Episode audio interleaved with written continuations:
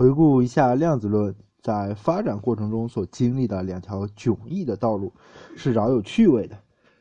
第一种办法的思路呢，是直接从观测到的原子谱线出发，引入矩阵的数学工具，用这种奇异的方块去建立起整个新力学的大厦。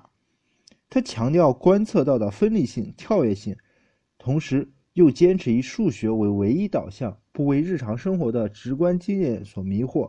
但是如果追究根本的话，他所强调的光谱线以及其非连续性的一面，始终可以看到。威力势力那隐约的身影，这个理论的核心人物自然是海森堡、波恩、约尔当，而他们背后的精神力量，那位幕后的教皇，则无疑是哥本哈根那位伟大的尼尔斯·波尔。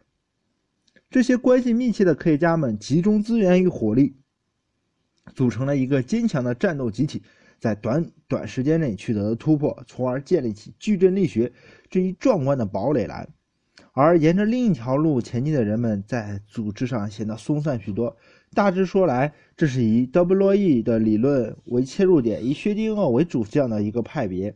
而在波动力学的创建过程中起到关键的指导作用的是爱因斯坦，则是他们的背后精神领袖。但是，这这个理论的政治观点也是很明确的，他强调电子作为波的连续性的一面，以波动方程来描述它的行为。他们热情地拥抱了直观的解释，试图恢复经典力学那种形象化的优良传统，有一种强烈的复古倾向。但革命情绪不如对手那么高涨。打个不恰当的比方，矩阵方面提倡彻底的、激进的改革，抛弃旧理论的直观性，以数学为唯一基础，是革命的左派；而波动方面则相对保守，他强调继承性和古典观念。重视理论的形象化与物理意义，是革命的右派。这两派大战将交织在交织在之后的量子论发展的每一步，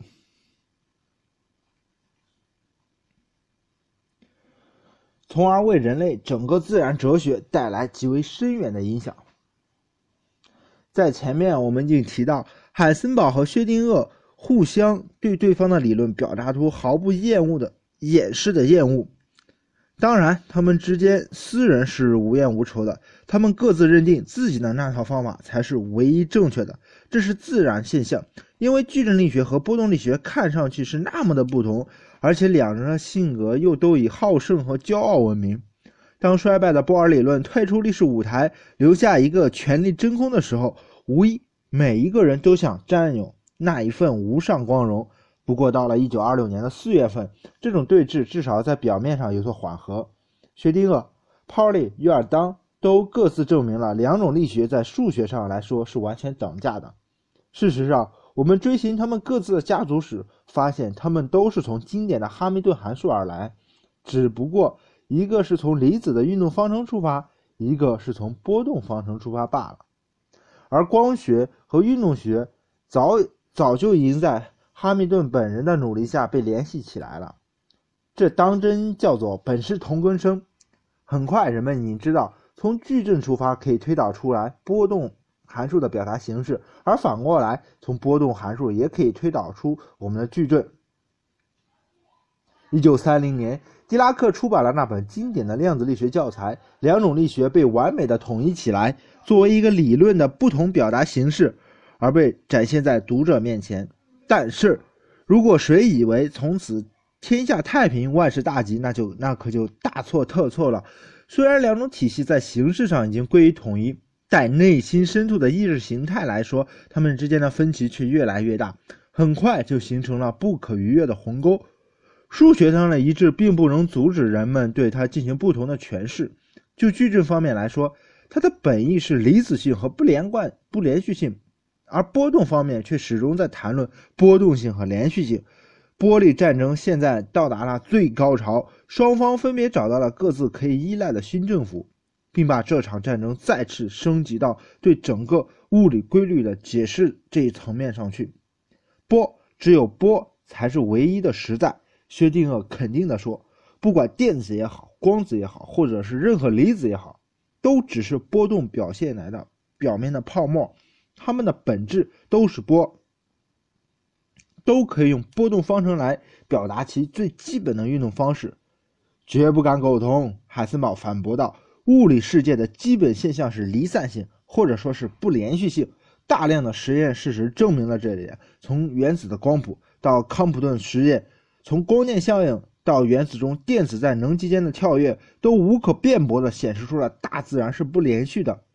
你那波动方程当然在数学上是一个可喜的成功，但我们必须认识到，我们不能按照传统的那种方式去认识它。”他不是那个意思，恰恰相反，薛定谔说，他就是那个意思。波函数波塞在各个方向上都是连续的，它可以看成是某种振动。事实上，我们必须把电子想象成一种驻波的本征振动。所谓电子的跃迁，只不过是它的振动方式发生改变而已，没有什么轨道，也没有什么能级，只有波。哈哈。海森堡嘲笑道：“你恐怕对你自己的波塞是个什么东西都没搞懂吧？它只是在某个虚拟空间虚拟出来的函数，而你硬要把它想象成某种实在的波。事实上，我们绝不能被日常形象化的东西所误导。再怎么说，电子作为经典离子的行为，你是不能否认的吧？”“没错。”薛定谔还是不肯示弱。我不否认，它的确展现出类似质点的行为，但是，就像一个椰子一样，如果你敲开那颗离子的坚硬的外壳，你就会发现那里还是波动的柔软的汁水。电子无疑是由正弦波组成，但这种波在各个尺度上的伸展都不大，可以看成一个波包。当这种波包作为一个整体前进时，它看起来就像个离子，可是本质上。它还是波，离子只不过是波的一种衍生物而已。正如大家都已经猜测到的那样，两个人谁也无法说服对方。一九二六年的七月，薛定谔应邀到慕尼黑大学讲授他的心理学，海森堡就坐在下面。他站起来激烈的批评薛定谔的解释，结果悲哀地发现，在场的听众对他持都持有反对态度。早些时候。波尔原来的助手克莱默斯接受了乌特勒支大学的聘书而离开了哥本哈根，于是海森堡成了这位这个位置的继承者。现在他可以如梦想的那样在波尔的身边工作了。波尔也对薛定谔那种回归经典传统的理论感到不安。为了解决这个问题，他邀请薛定谔到哥本哈根进行一次学术访问，争取在交流中能够。达到一种共识。九月底，薛定谔到达了哥本哈根，波尔到火车站去接他。争论从那一刻便已经展开，日日夜夜，无休无止，一直到薛定谔最终离开哥本哈根为止。海森堡后来栩栩如生地回忆了这次碰面，他说。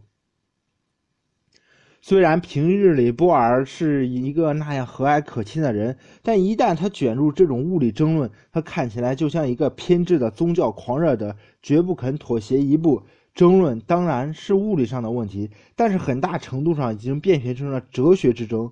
薛定谔就是不能够相信一种无法想象的理论。有什么实际意义？而波尔坚持认为，图像化的概念是不可能用在量子过程中的，他无法用日常语言来描述。他们激烈的从白天吵到晚上，最后薛定谔精疲力尽，他很快病倒了，不得不躺到床上，由波尔的妻子玛格丽特来照顾。即使这样，波尔仍然不依不饶，他冲进病房，站在薛定谔的床头，继续为之辩论。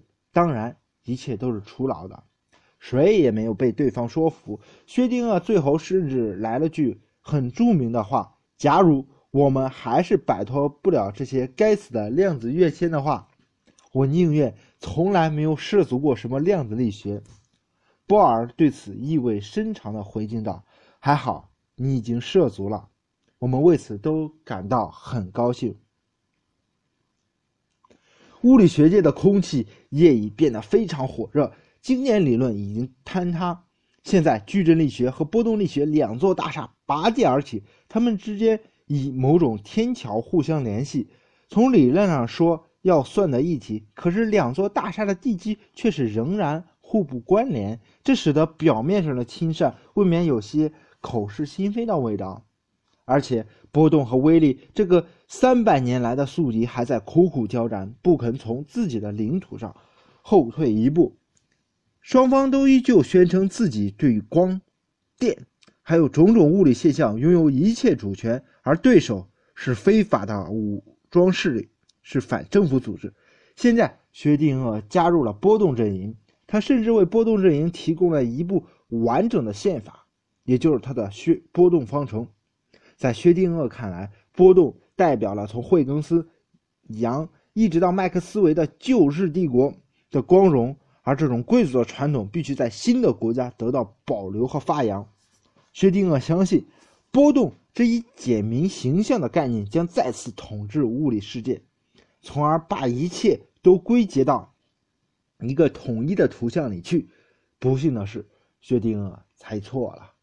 波动方面很快就会发现，他们的宪法原来有着更为深长的意味。从字里行间中，我们可以读出一些隐藏的意思来。他说：“天下为公，哪一方也不能独占，双方必须和谈，然后组成一个联合政府来进行统治。”他还被披上披露了更为惊人的秘密：双方原来在血液上有着密不可分的关系。